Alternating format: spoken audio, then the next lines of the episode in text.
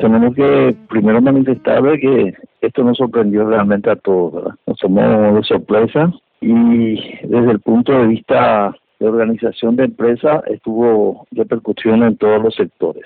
En cuanto al sector productivo propiamente dicho, este a pesar de que, que la, el decreto del gobierno a nosotros nos, nos permite que hagamos nuestro trabajo normalmente, por medidas sanitarias nosotros mismos reducimos la cantidad de, personas eh, en los distintos sectores prácticamente tomamos la medida de trabajar con la mitad de la gente que está trabajando normalmente para entender bien lo que nosotros no reducimos el personal, no le sacamos a nadie. Lo que estamos haciendo es el trabajo rotativo, ¿verdad?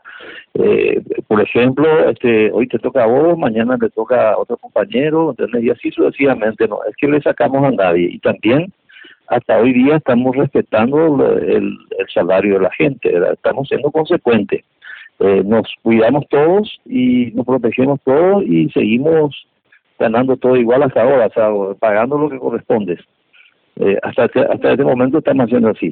Y eso hago como, como consecuencia directa de que la producción haya mermado eh, en algunos puntos, inclusive también nos, traje, nos trajo como consecuencia de que tuvimos que aumentar turnos hacer trabajos nocturnos o, las extras de tal forma a que podamos compensar nuestra producción. Bueno, el impacto real está en la producción, ¿verdad? En la producción porque no tenemos la misma producción que normalmente solemos tener con la cantidad de, personal que tenemos, pero de cualquier manera también hay un impacto directo en la parte del movimiento de ventas de las mercaderías, ¿verdad? Eh, nuestro rubro no solamente está en el rubro de venta local, sino también estamos en el rubro de exportación. Nosotros vendemos alrededor de 60 millones de dólares al año en, a nivel de Latinoamérica. Y este eso automáticamente en este momento está totalmente parado. Prácticamente ninguna autoridad sanitaria está dejando que ni ni salga productos terminados ni que entre productos que no sean imprescindibles entonces el impacto es directamente en la parte de producción la parte de ventas en esa parte estamos con como todos bien golpeados nosotros estimamos que las ventas han bajado alrededor del 40% en este, en este mes. De hecho, nuestra industria es una industria que siempre mantenemos muy en alto la parte sanitaria, ¿verdad? Porque al, manipular medicamentos, nosotros de hecho este, tenemos todas las exigencias. Para entrar uno a la planta, de hecho uno tiene que, tiene su vestuario, tiene que bañarse, tiene que asearse, tiene que cambiarse, tiene que ponerse eh, vestimentas especiales como para poder entrar a la producción.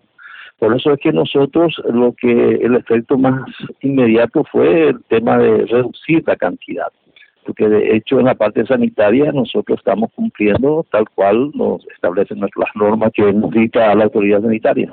La parte que más nos afecta es la parte de la logística de reposición de materias primas. En este mismo momento todavía estamos pudiendo producir pero este, estamos teniendo muchos problemas para la reposición de nuestras materias primas, porque la mayoría de las materias primas vienen de, de India y de China. Y en este momento, con lo difícil que es conseguir, también está muy difícil conseguir la logística para traer. Los aeropuertos están todos cerrados, entonces está difícil el tema en la parte de la logística de reposición de materias primas e insumos.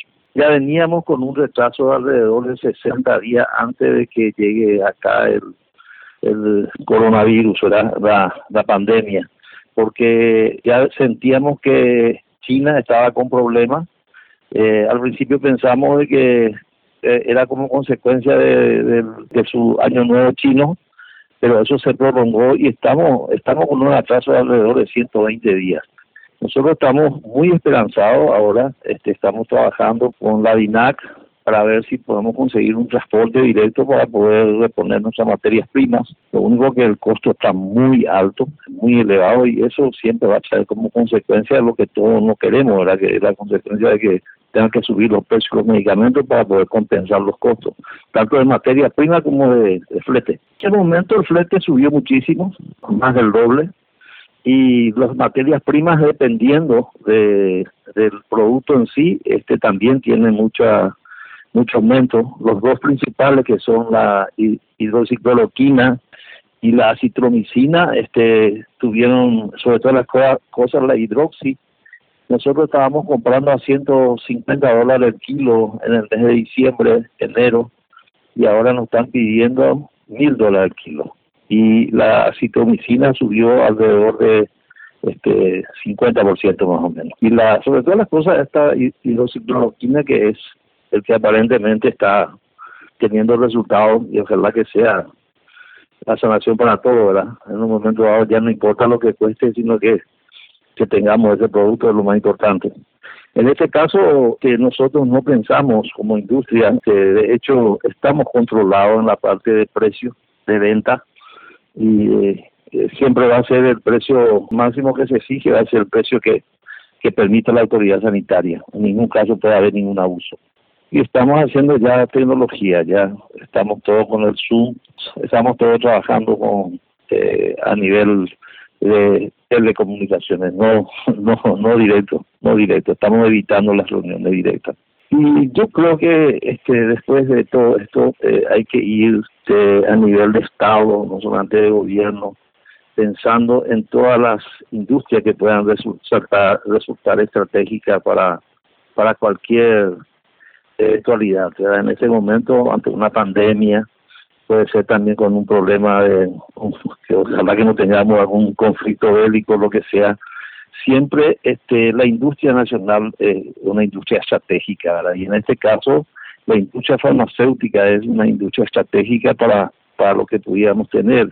Está demostrado con lo que nosotros hicimos directamente para en poner a disposición del gobierno eh, toda la materia, todos los productos y materias primas que teníamos disponibles en, nuestra, en nuestro depósito para que el Ministerio de Salud pueda utilizar para el caso de esta pandemia. Entonces, y la gente que tiene ese producto importado, inclusive los originales, no están pudiendo traer porque sus gobiernos no le permiten. Entonces, automáticamente eh, la industria en estos casos pasa a ser estratégico para no solamente para la parte de mano obra en sí, sino también para que se pueda disponer de los productos. Eh, un ejemplo concreto también es la parte de industria alimenticia. Sabemos que nuestros supermercados están todavía eh, reponiendo mercadería y eso es mediante que tenemos una industria fuerte. Yo estoy seguro que las importaciones bajaron muchísimo, pero sí tenemos, estamos manteniendo la industria. Entonces, yo creo que después de esto hay que primero mejorar lo que todos pedimos, que es la parte del gasto público, y segundo, invertir